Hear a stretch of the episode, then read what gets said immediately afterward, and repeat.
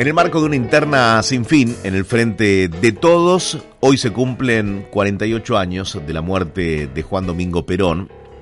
Cristina Fernández hará un acto, va a encabezar eh, un encuentro en Ensenada con la asistencia del intendente local, Seco, y la, eh, a ver, la adhesión de Axel Kisilov como gobernador bonaerense, Máximo Kirchner, bueno, y otros referentes del kirchnerismo duro. Alberto Fernández, finalmente, porque hubo idas y vueltas, va a estar con representantes de la CGT también para conmemorar la figura de Juan Domingo Perón. En línea está Juan Manuel Morena, es analista y director de Mundo Gremial.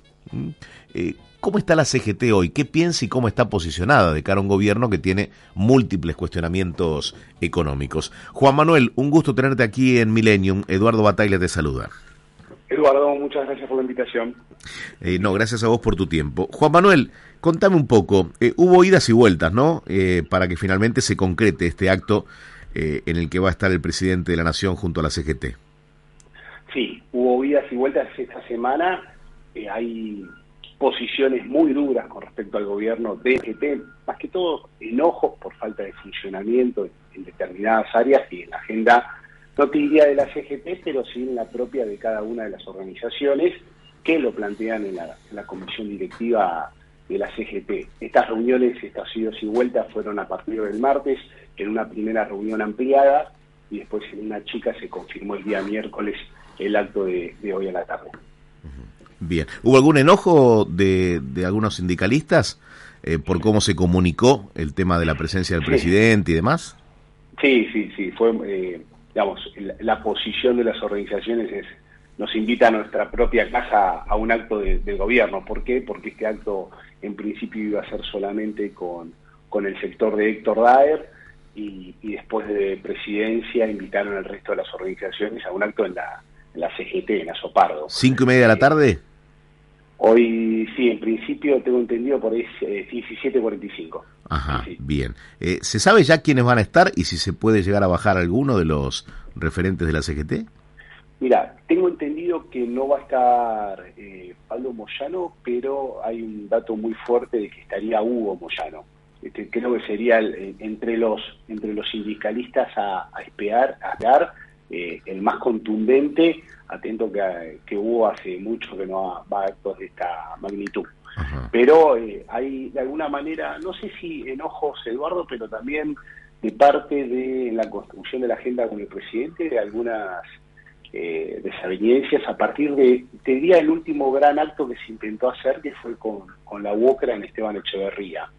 Ese acto por parte por ahí de las organizaciones sindicales y tal vez de uno de los máximos articuladores, que es Gerardo Martínez, fue un acto que, eh, que se jugó mucho y que quedó a, medias tintas y a partir de ahí te diría que hay eh, no hay intenciones de, una construcción pública con el presidente eh, y con, parte de, su, gabinete.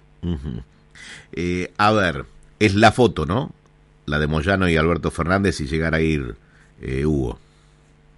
Yo, yo creo que es, es la foto por, por lo que representa Hugo, eh, te, diría, te diría Eduardo que es, que casi una primicia la que estamos diciendo la presencia de Hugo, hoy no está en ninguno de los, de los medios, eh, pero también lo que, lo que significa dentro del funcionamiento de la CGT, que esté Hugo eh, por eh, algunos tiempos que también tiene que tiene Pablo que hasta hasta el momento no confirmó no confirmó presencia. Sí.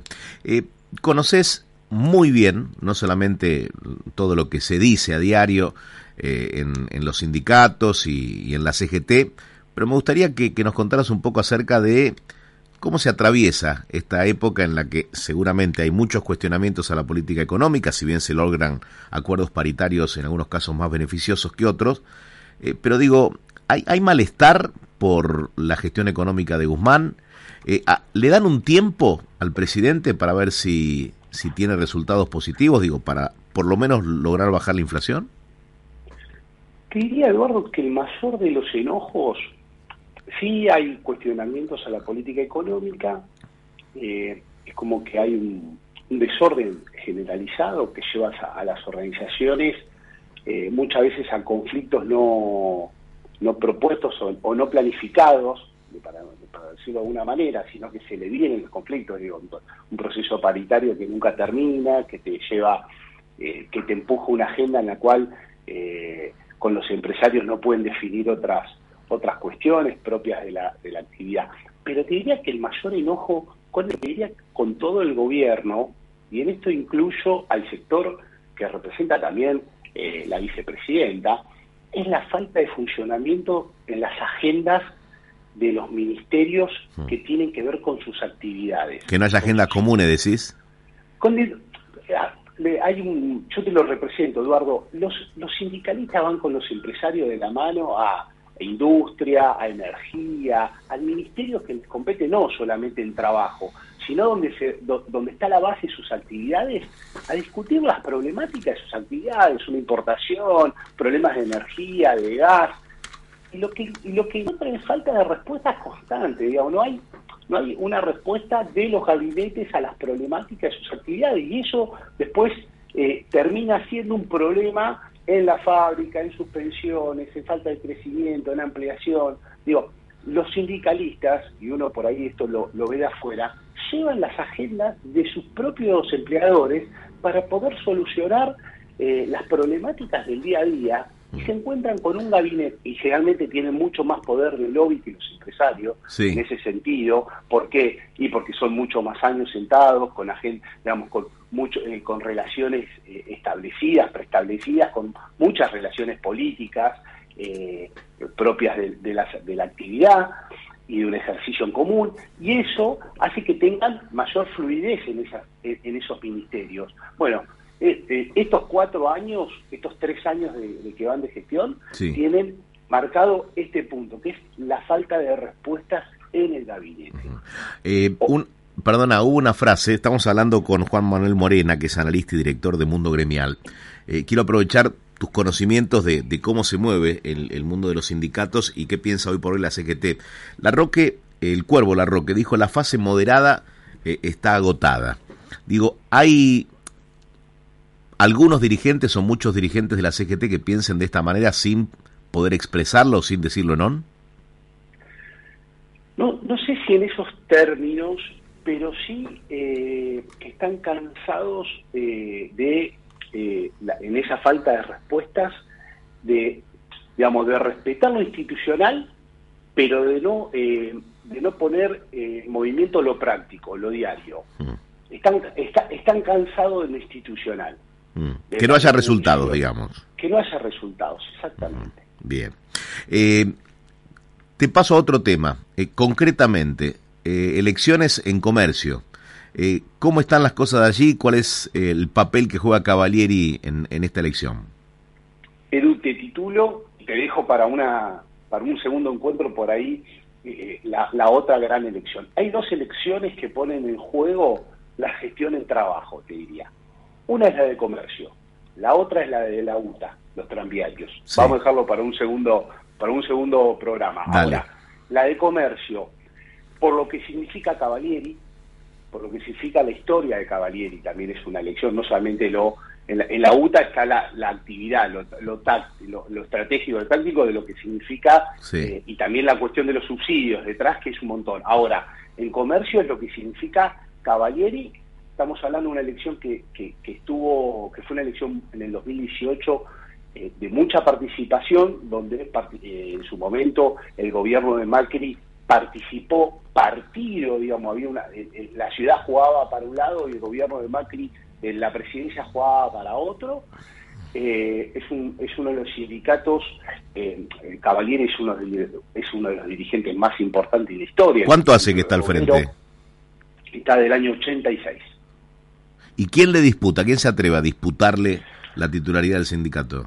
La titularidad se la disputa eh, Ramón Muerza, quien fue secretario de organización hasta el año 2018. Eh, es un, dirigente que sale de, digamos, del hipermercado Coto, eh, una agrupación que hace cuatro, hace cuatro años estuvo muy cerca en las elecciones sindicales para poder ganar, necesitas un es como ser visitante en en otro país. ¿Está enfrentado, digo, tiene otra manera de, de, gestionar que Cavalieri o sería una continuidad con otro nombre?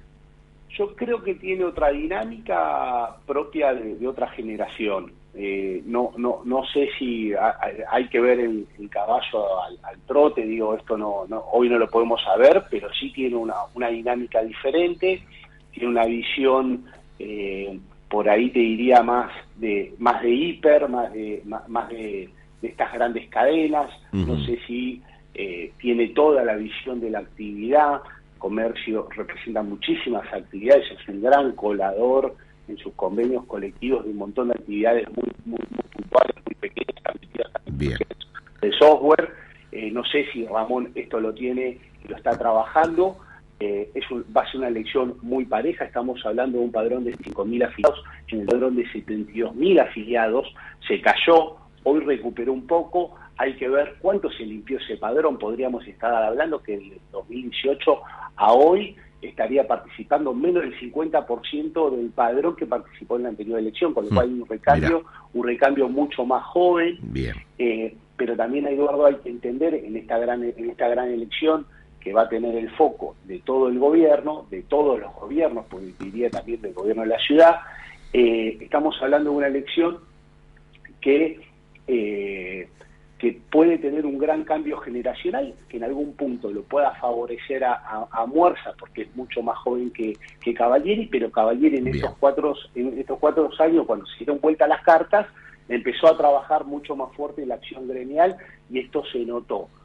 Hablan de que gran parte de esa fuerza que Muerza construyó hace cuatro años, gran parte de esa fuerza estaría hoy con, con Cavalieri. Bien. Eh, ojalá eh, se lleve a cabo con total orden, eh, porque algunas especulaciones, especulaciones muy precisas dan cuenta que puede haber incidentes y eso, la verdad que no, no, le gusta a nadie.